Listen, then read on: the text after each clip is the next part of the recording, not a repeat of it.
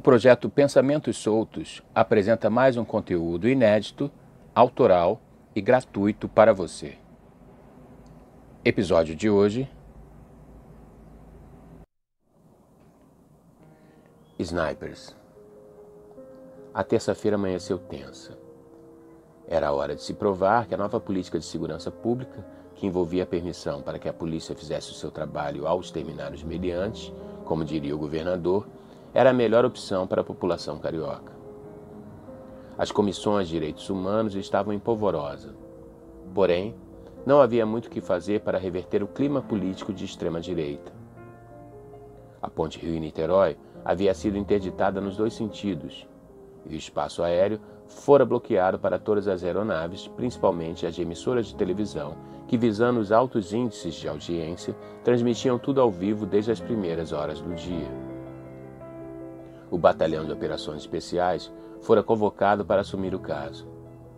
Os melhores atiradores de elite do Brasil, conhecido como snipers, haviam se posicionado nos lugares mais inusitados da ponte, incluindo helicópteros parados no ar.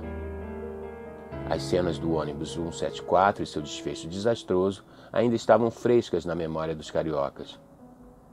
O sequestrador, aparentemente munido com uma arma de fogo e uma pistola elétrica, além de galões de gasolina, estava com o rosto estampado em todas as emissoras de TV.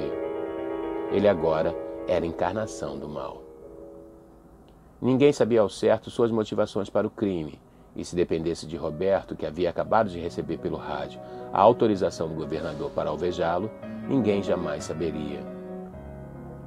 Esta é a polícia que queremos. Parabéns a todos os envolvidos. Com a convicção da nova política de segurança pública, era de se esperar que esta operação terminasse sem nenhum refém ferido.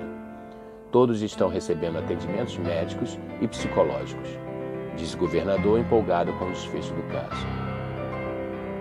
Roberto chegou em casa de madrugada. Tivera que preencher um calhamaço de relatórios sobre o sequestro na ponte. Sua mulher grávida já estava dormindo, aliviada com o desfecho positivo da operação. Ele ligou o micro-ondas e requentou sua comida. Sem saber ao certo como poderia sentir fome, após ter tirado a vida de um homem, abriu uma cerveja e deu de ombros. Estou apenas fazendo meu trabalho. Afinal, Alguém precisa fazer o serviço sujo, refletiu ele.